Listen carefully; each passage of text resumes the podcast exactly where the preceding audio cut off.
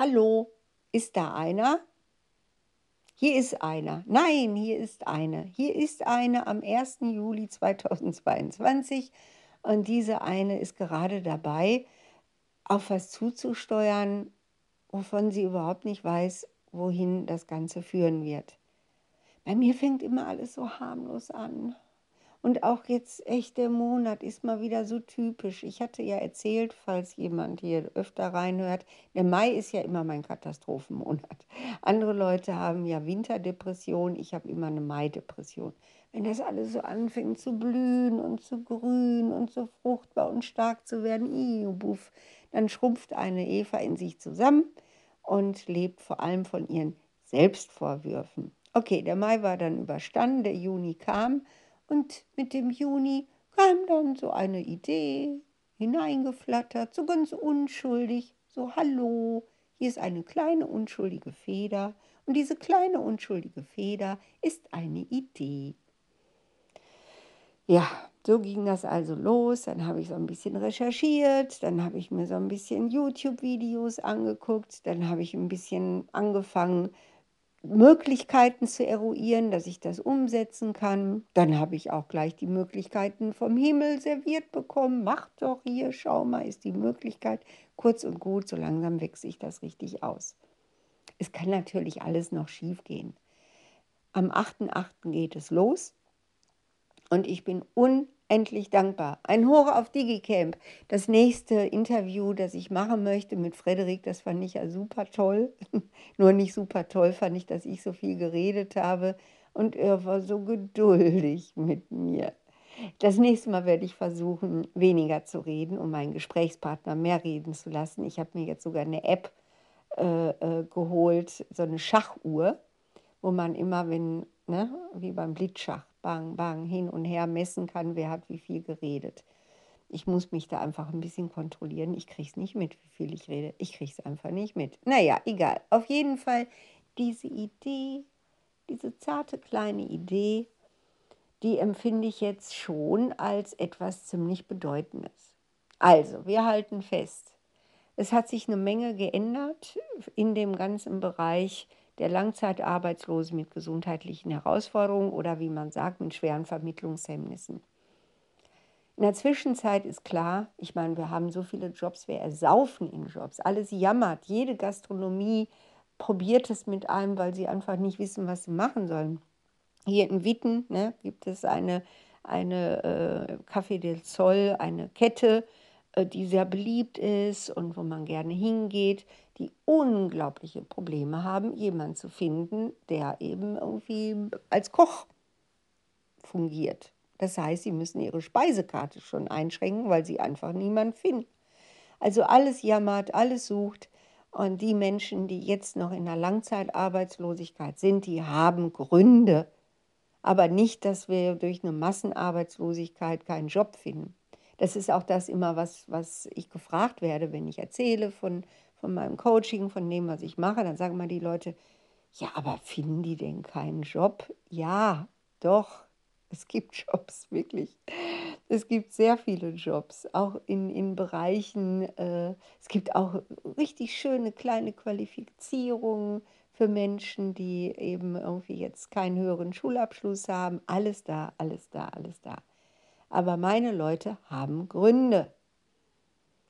Diese Gründe sind sehr vielfältig und diese Gründe, die schleichen sich auch immer weiter ein in den Bereich der Wissensarbeiter, in den Bereich der Akademiker in Anstellung, in den Bereich der wirklich Hochqualifizierten, die dann plötzlich sowas kriegen wie Burnout, Depression, verlieren den Sinn des Lebens, funktionieren noch irgendwie und jeder Montagmorgen, wenn der Wecker klingelt, ist einfach nur, oh nein, warum?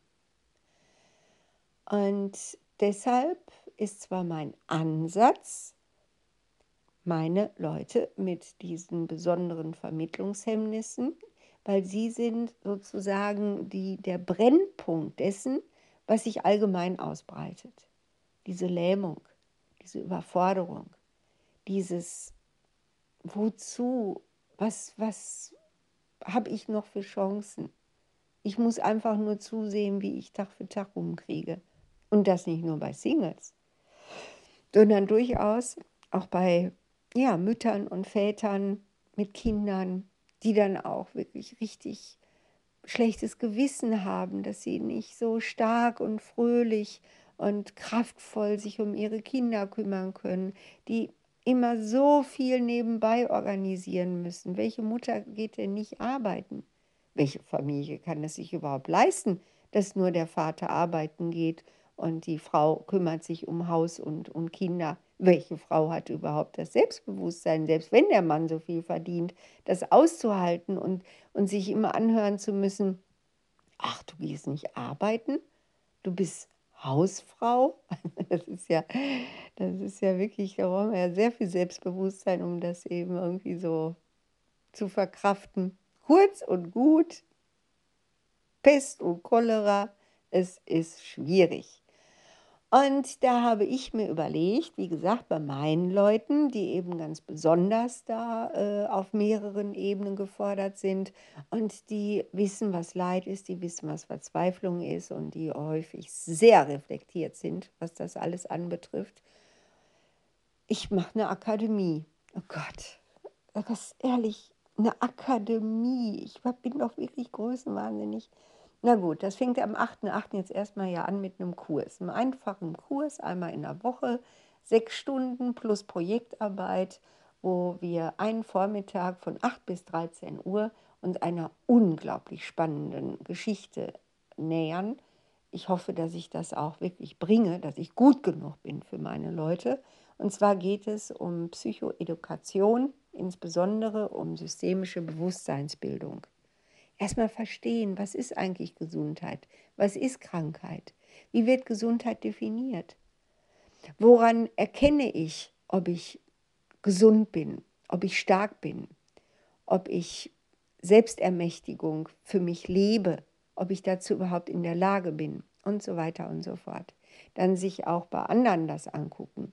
Diese Fortbildung, die über sechs Monate geht, soll ja durchaus auch dafür tauglich sein, dass man dann eventuell in sozialen Bereichen arbeitet.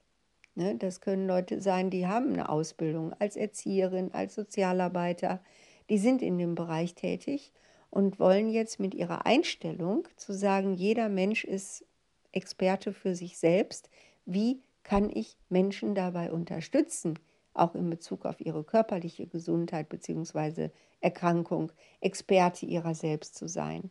Wie kann ich ihnen Mut machen, zu recherchieren? Es ist alles da, es ist alles da. Wir haben Google, wir haben YouTube, wir haben Hinweise, wir haben Erfahrungsberichte, wir haben Empfehlungen für Bücher, für Hörbücher, für alles Mögliche an Material, womit man lernen kann, Experte seiner selbst zu werden.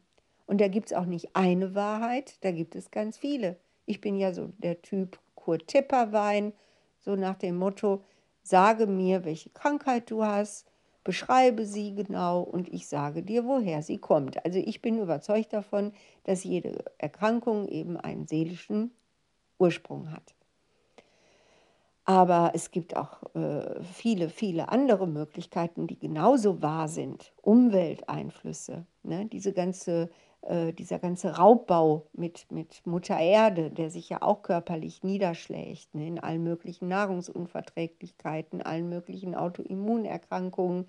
Ne, die Tepperwein-Fraktion sagt, ja, ja, alles Seele, ist egal, wie dieser Planet hier vergiftet ist. Und die mit dem vergifteten Planeten sagen, sag mal, habt ihr noch, habt ihr den Schuss nicht gehört mit eurer Seele? Es ist wirklich so, dass wir durch diese Umwelt kaputt gemacht werden. Und nicht nur wir Menschen, auch die Tiere und die Pflanzen. Guck doch mal hin, wie krank alles ist. Naja, egal. Ding ist, es für sich selber rauszukriegen. Dann haben wir noch die dritte Fraktion, habe ich auch unter meinen Coaches, die spirituell Erkrankten, die wirklich dieses, ich gebe zu, ich gehöre auch zu diesen Spiris, die sagen, meine Seele ist hier auf diese Erde gekommen mit einer Berufung und ich möchte gerne jetzt bewusst den Plan meiner Seele identifizieren können, was will ich denn hier? Will ich einfach nur Haus bauen, Job haben, Kinder kriegen, in Urlaub fahren? Oder steckt da mehr hinter? Ne? Was, was will ich? Und wieso kann ich dem nicht so folgen, dass es mich glücklich macht, dass es mich erfüllt und dass es mich gesund macht?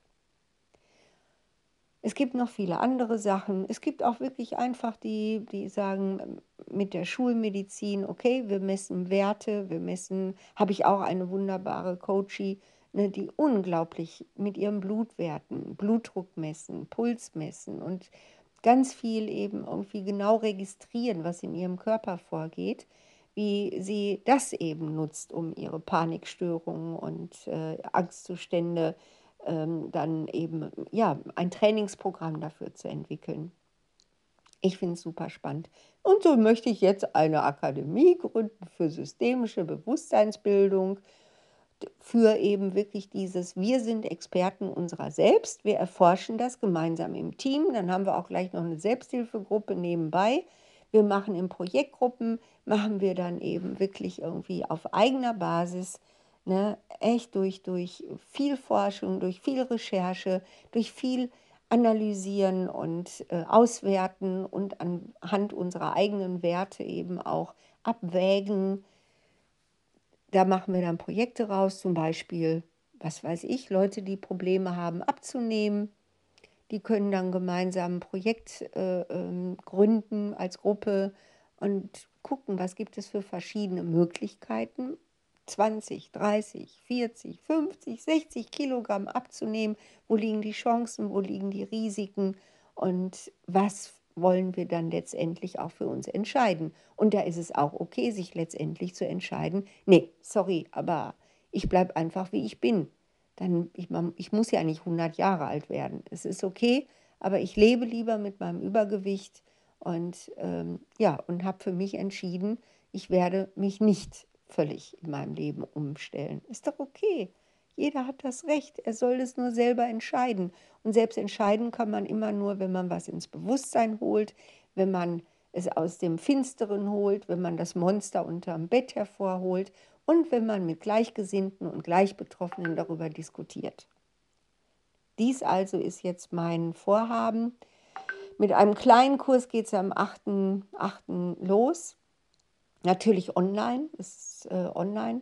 Und äh, ich wünsche mir von Herzen A, dass ich eine gute Moderatorin bin, dass ich in der Lage bin, wirklich die mir Anvertrauten so zu führen, dass sie dann nach sechs Monaten auch dieses Zertifikat mit Recht empfangen können, dass sie systemische Bewusstseinsbildung, die Grundlagen gelernt haben und dass sie darauf dann weiter aufbauen können, beruflich, ehrenamtlich, mit irgendwelchen Aufgabenstellungen, die sie sich setzen oder auch mit dem, okay, ich habe es kapiert, ich lasse alles so, wie es ist. Ich bin mit allem einverstanden. Ja, das ist also, was ich jetzt vorhabe und das wünsche ich mir nicht nur für Menschen aus der Langzeitarbeitslosigkeit, das wünsche ich mir auch für Menschen, die im Beruf sind und die nicht glücklich sind. Und das sind viele, das sind sehr viele. Da muss man dann eben das abends machen oder am Wochenende, aber das wünsche ich mir von Herzen. Selbstermächtigung für jeden und diese Bewusstseinsbildung, die auch unsere Fähigkeit, unsere Nächsten so zu lieben wie uns selbst fördert. Weil dieses Wissen führt auch zu Respekt, Toleranz, Anerkennung und die anderen so stehen lassen können, wie sie sind, ohne sich selbst dadurch bedroht zu fühlen oder mit Verachtung zu reagieren. Das muss nämlich gar nicht sein. Okay, das ist das, was ich jetzt wieder vorhabe und tschüss.